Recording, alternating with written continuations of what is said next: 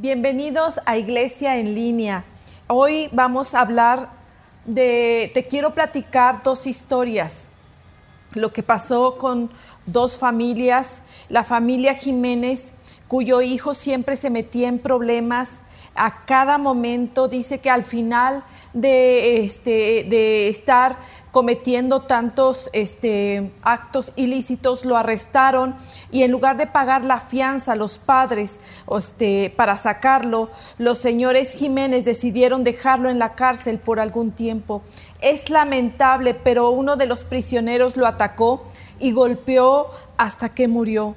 Los padres recibieron esta triste noticia de las autoridades informando lo que había sucedido y quedaron devastados. La otra historia es de la familia Pérez. La misma historia, el, hijo había cometido varios actos ilícitos y también había ocasionado mucho dolor a sus padres y por algún tiempo dice que lo arrestaron y lo sentenciaron y tampoco trataron de sacarlo sabían que era culpable y querían que entendiera las consecuencias de su comportamiento y terminó cumpliendo poco tiempo en la cárcel, pero sabes que eso le cambió la vida.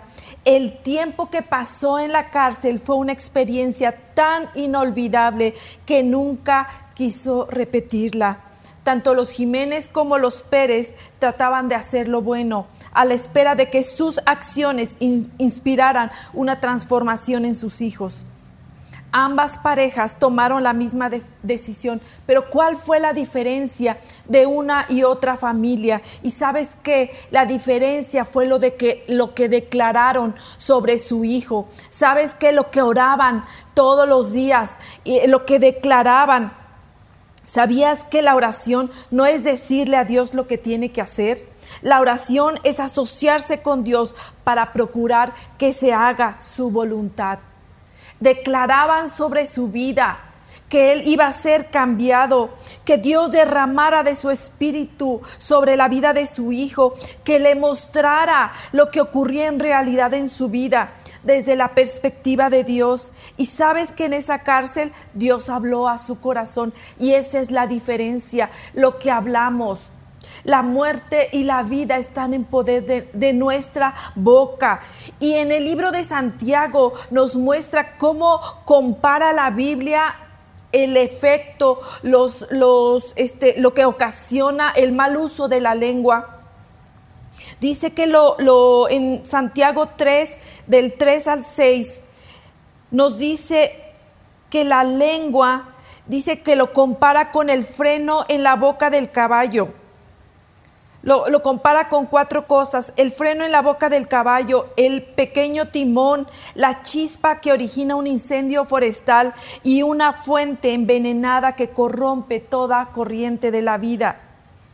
Santiago 3:5 dice, la lengua es un miembro pequeño del cuerpo que hace alarde de grandes hazañas.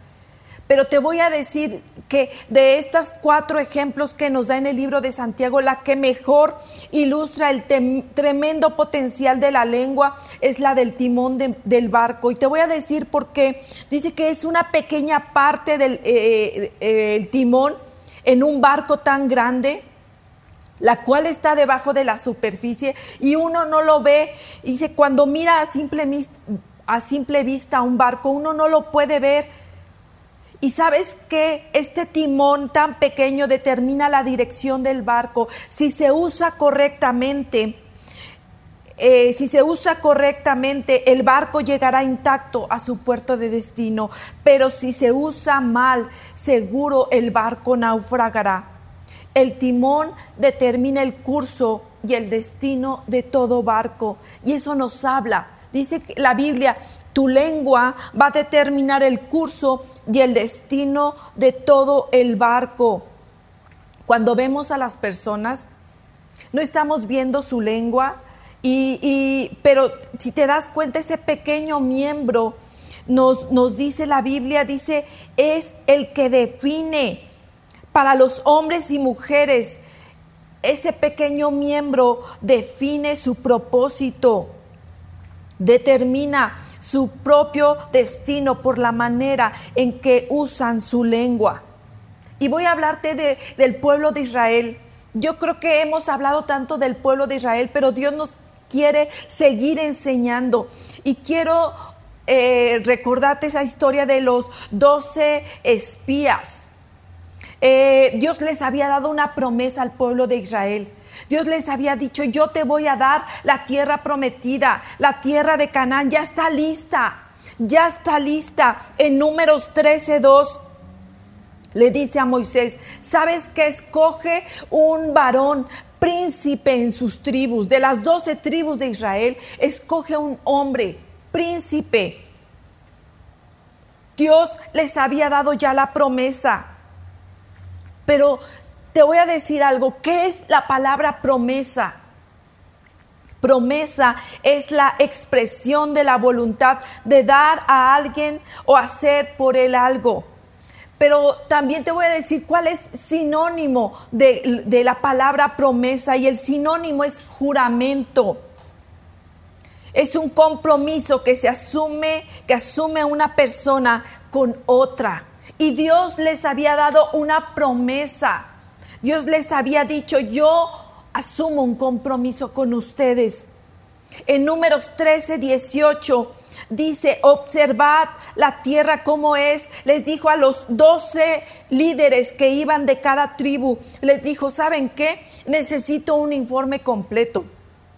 Necesito este, que observen la tierra como es. Este, necesito que vayan y la habiten. Necesito que vayan y chequen eh, si es este, una tierra eh, fértil, si es una tierra, si es fuerte o débil, si hay mucha gente. Chequen en el INEGI, chequen cuánta gente, qué, cuánta gente tiene en sus ciudades.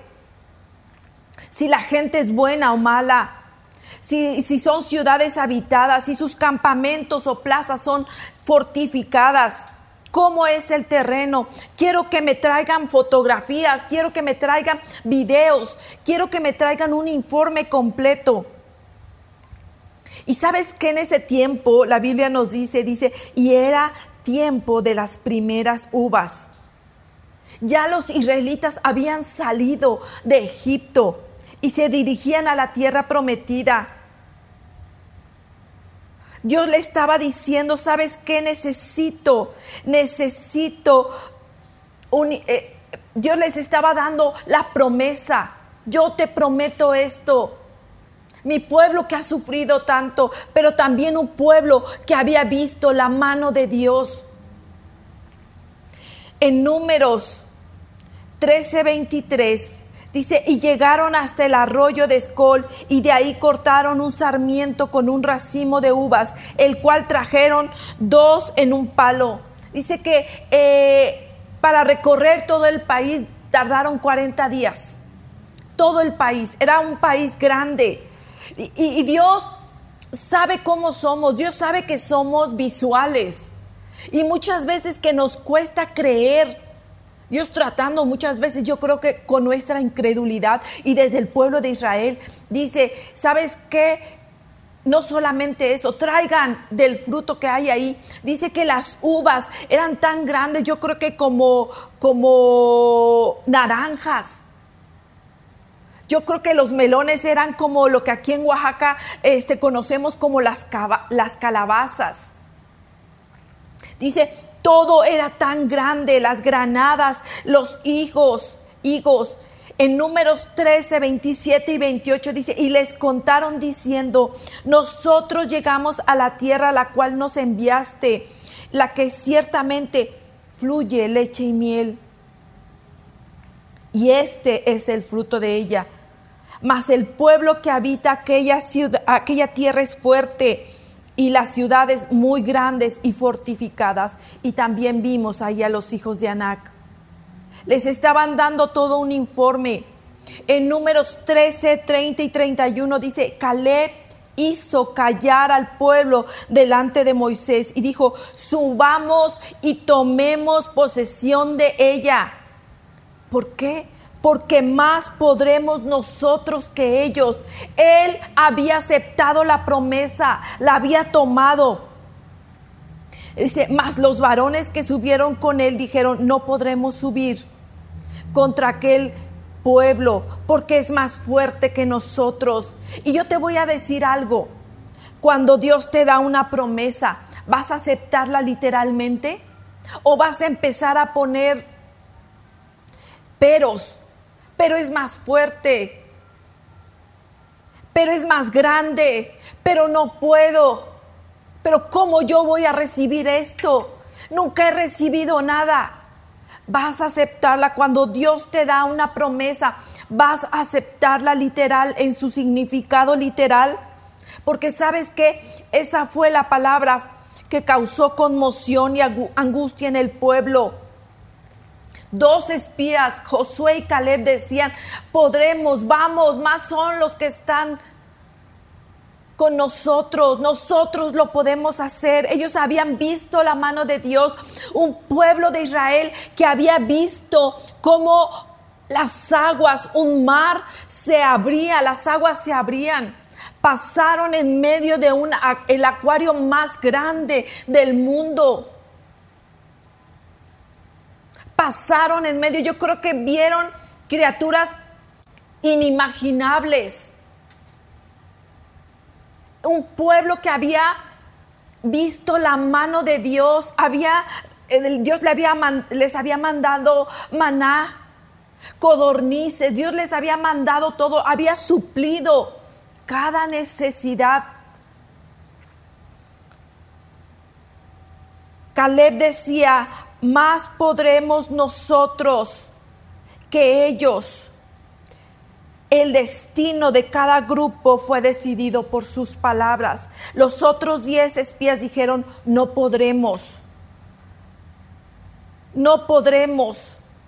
Y sabes qué, yo creo que Dios dice, oye, yo ya te di la promesa. Te, hice el juramento de que voy a estar contigo, de que te voy a llevar a la tierra prometida. Yo ya te di mi promesa. Dice, es para que hicieras, deberías de hacer fiesta. Debería bastarte. Pero sabes qué? No, no sé cuánto yo sé lo que los de este, esta generación no conocieron las cámaras que, que se oía el chasquido cuando se tomaba la foto. Tal vez ahora con un celular, las, las cámaras digitales que hoy pueden transmitir pero en mis tiempos, voy a decirlo así, había un proceso, había un negativo. El negativo recibía el destello de luz y para tener esa imagen tenías que, tenía que ir a un cuarto oscuro, no nada de luz. Y dice que tenía que sacar el negativo y bajo ese líquido una imagen empezaba a salir a la luz. Y sabes qué? Puedes recibir la imagen, las dos son imágenes, puedes recibir la imagen que Dios tiene para tu futuro, los planes que Dios tiene para tu futuro, o puedes recibir la imagen que el enemigo tiene para tu futuro. De acuerdo a lo que tú escojas, así va a ser tu futuro. La, la, consecuencia para el pueblo de Israel es que 40 años estuvieron caminando por culpa de estos que mostraron la foto incorrecta, que dijeron no podremos. Estuvieron dando vueltas y vueltas. Y sabes qué, puedes decir, pues sí, no pasa nada, eh, pues yo así, así me acostumbraron, así hablo. La consecuencia que hoy te lleves la foto equivocada no se queda ahí. ¿Y sabes por qué? Porque hay una familia, si eres padre, si eres mamá, si eres abuela, si eres hijo, hay una generación para ti joven que te está esperando que muestres la foto correcta. Y te voy a decir algo, no dejes de creer en sus promesas porque simplemente muchas veces no lo sientas, porque no lo veas, porque no veas la respuesta. Te voy a decir algo, las oraciones no caducan. Las oraciones que tú has hecho no caducan. Y quiero seguirte eh, quiero seguir este, mencionando acerca del pueblo de Israel.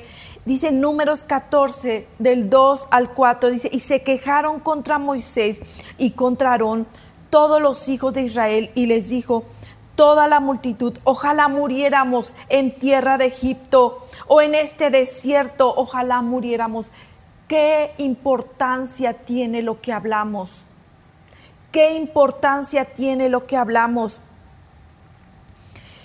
Le decían, ¿y por qué nos trae Jehová a esta tierra para caer a espada y que nuestras mujeres y nuestros hijos sean presa? ¿No nos sería mejor volvernos a Egipto? Decían uno al otro, vamos a escoger a otro capitán y volvámonos a Egipto. Y yo te voy a decir algo en este día, no te aferres a algo viejo, a lo pasado, solo porque es familiar. Atrévete a dar un paso de fe y decir, más podremos nosotros que ellos, como lo hizo Josué y Caleb.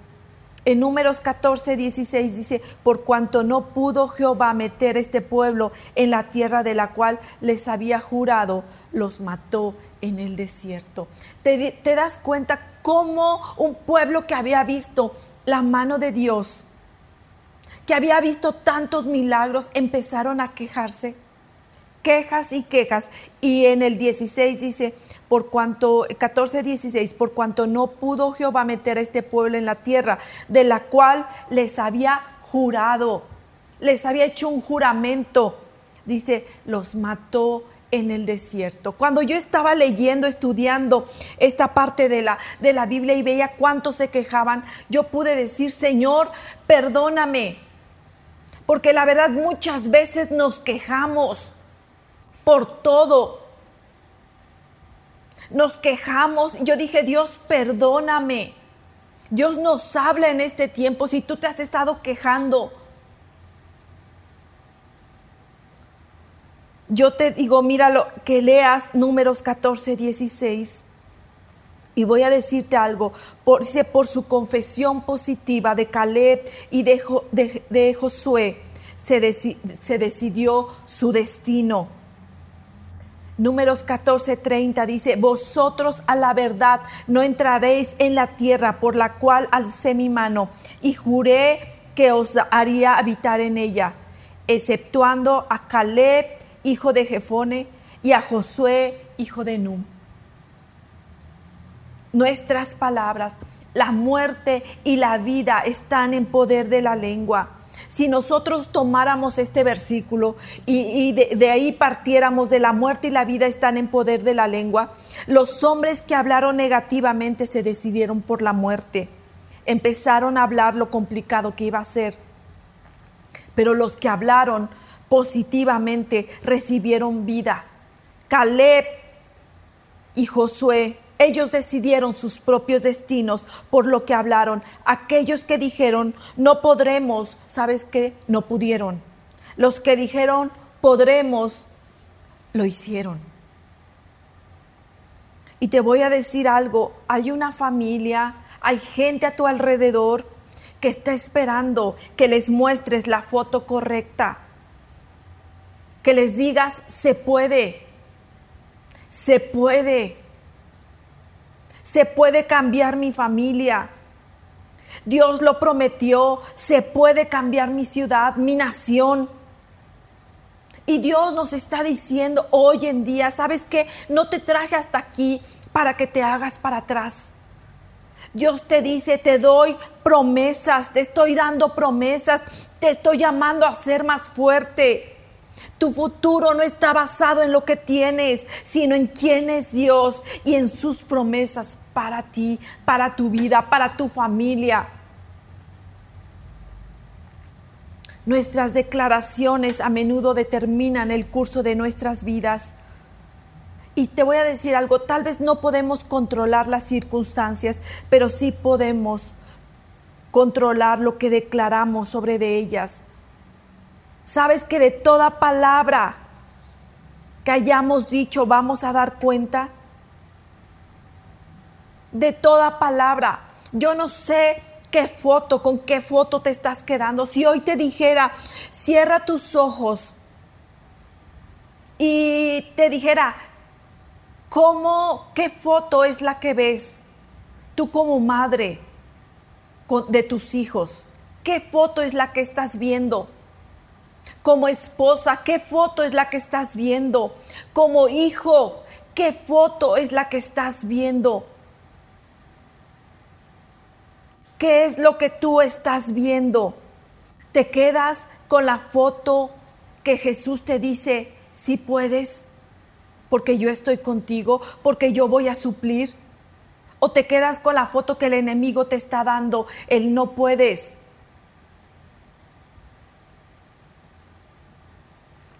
Y voy a llevarte, hay una historia en, Marcos 5, 25 al 30 y habla de la mujer que había estado enferma por mucho tiempo. Esta mujer que había estado enferma de flujo de sangre, que eh, llevaba días y días y días enferma, años. Dice que ya hasta se había quedado sin dinero, ya no tenía más dinero, había ido a cuanto doctor había podido ir a que la trataran.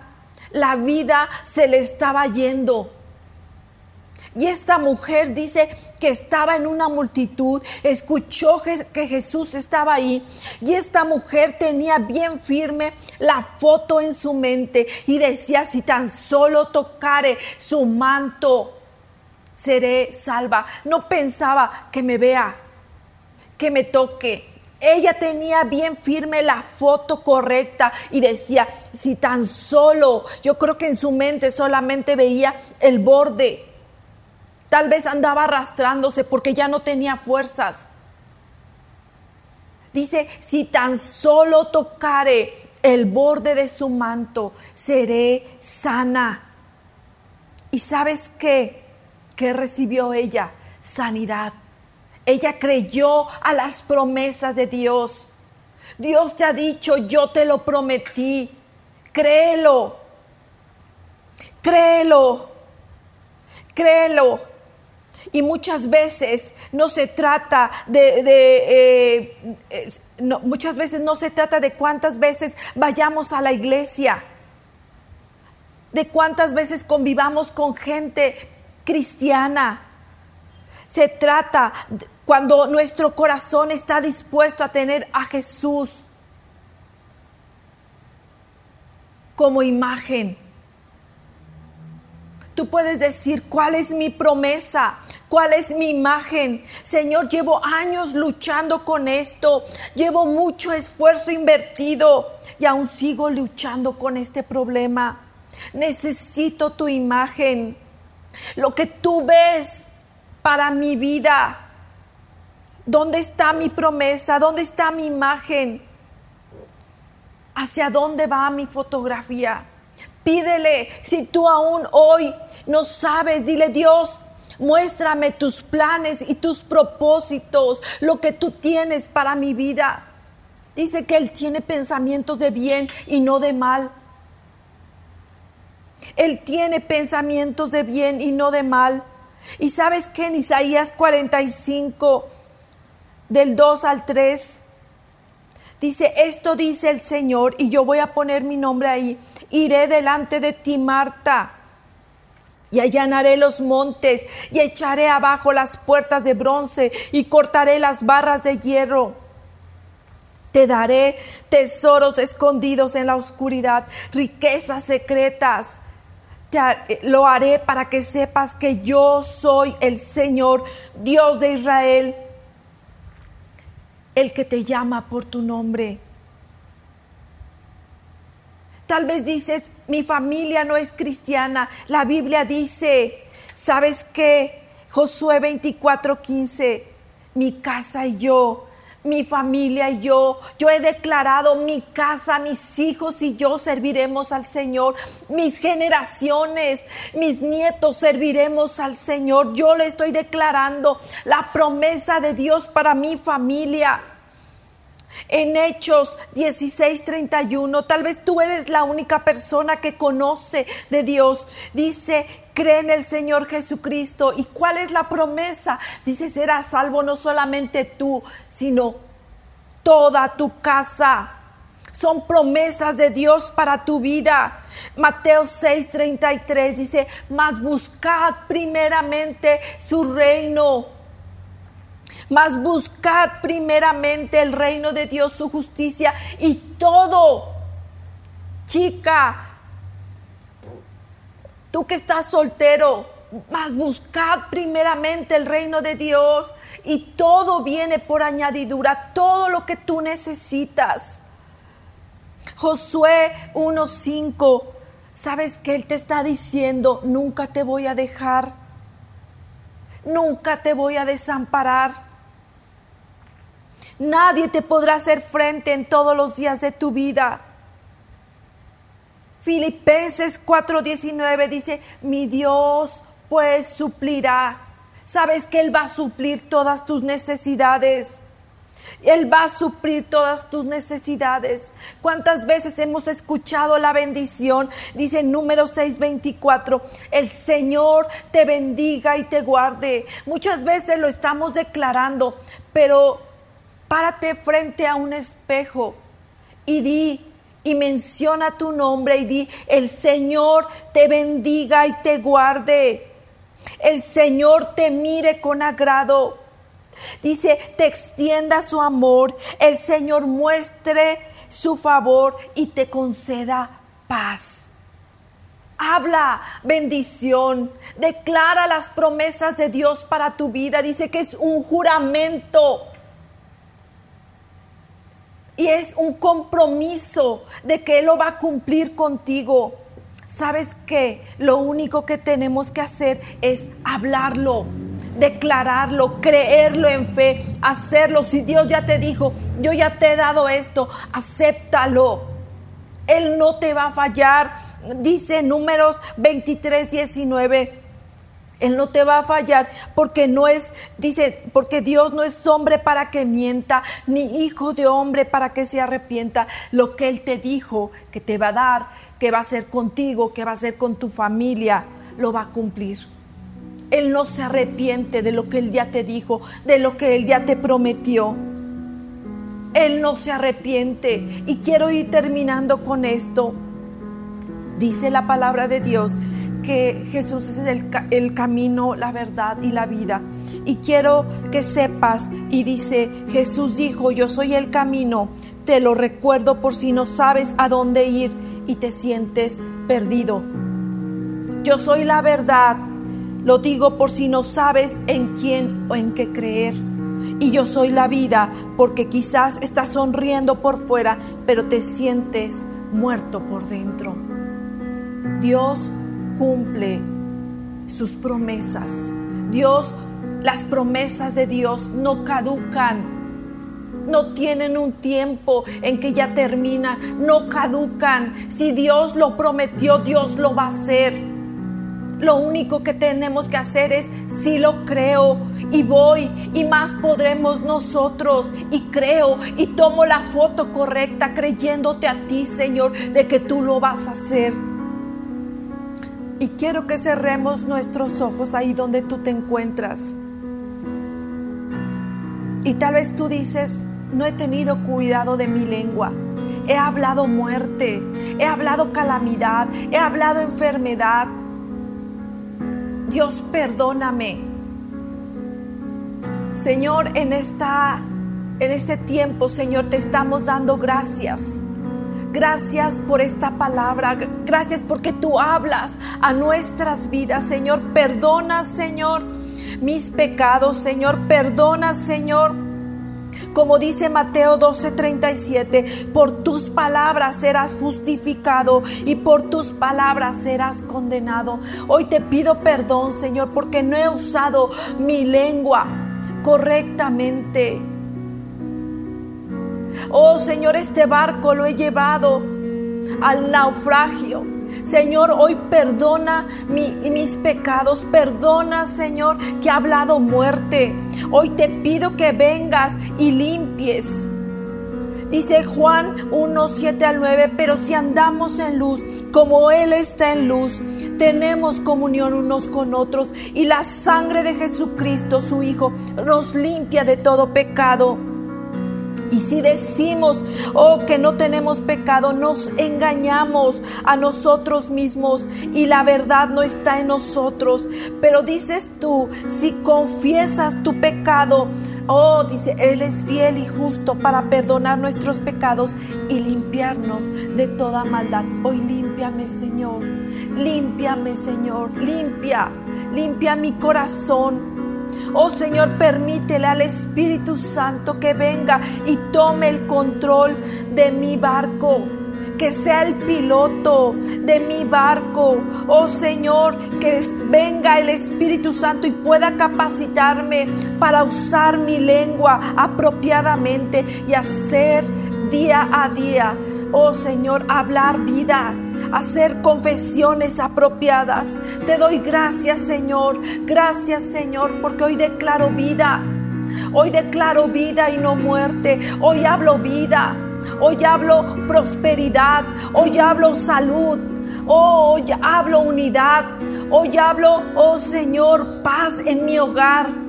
Oh Señor, declaro, Señor, oh Señor, que las puertas del cielo, Señor, oh Señor, derraman bendiciones, Señor, sobre mi hogar, Señor. Declaro, Señor, en este día, Señor, oh Señor, que tú vas conmigo, que no voy sola.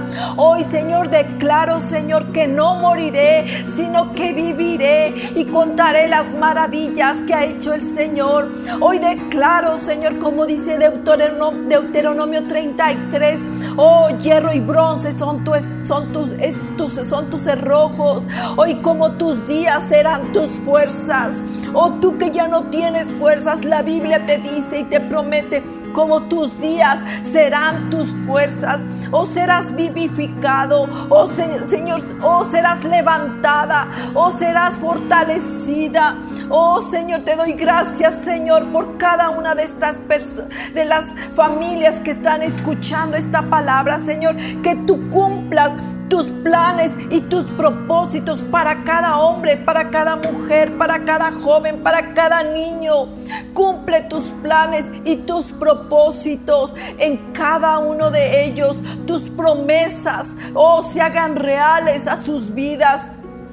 Hoy, Señor, oh Señor, nos desatamos de todo plan que no proviene de ti. Y hoy, Señor, nos atamos a tus planes y a tus propósitos, Señor. Te doy gracias, oh Señor, gracias por tu palabra, gracias por tu presencia en cada uno de nosotros, Señor. Gracias, gracias, Señor. Muchas gracias y bendiciones.